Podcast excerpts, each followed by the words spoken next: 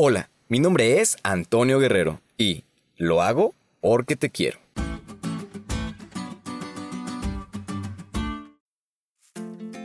¿A quién no le dijeron esto después de regañarlo o castigar? Y es que este era o es el argumento más fuerte de los padres para poder respaldar su reprensión. Y saben, ese es un fundamento muy acertado, porque si lo vemos en la perspectiva de ellos, realmente disciplinan para corregir, lo hacen para enseñar y para poder cambiarnos. Ellos ya pasaron por ello y saben cuál deberá ser la actitud y el comportamiento que debemos de tomar para redireccionar nuestro camino. Y sabes, este concepto no es porque se les ocurrió a los padres, sino realmente es bíblico. En la Biblia, la palabra disciplina aparece 10 veces. En el griego, esta era la palabra más básica para referir educación. Entonces, entender la disciplina es como entender cómo Dios nos educa en la escuela de la fe.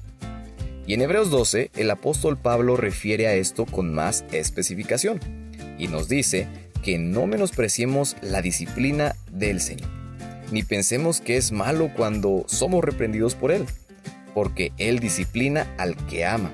Somos sus hijos, y si soportáis la disciplina, Dios os trata como a hijos. Porque, ¿qué hijo es aquel a quien el Padre no disciplina? Pero si se deja sin disciplina, entonces no son hijos, sino bastardos. Vaya forma de darnos cuenta que como hijos del Dios Todopoderoso también necesitamos corrección.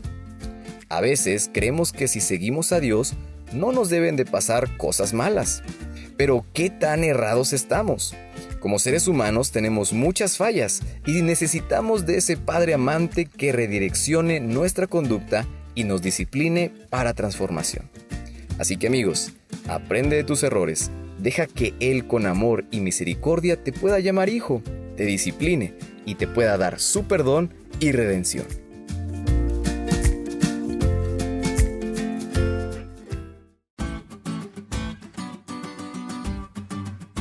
¿Te diste cuenta de lo cool que estuvo la lección?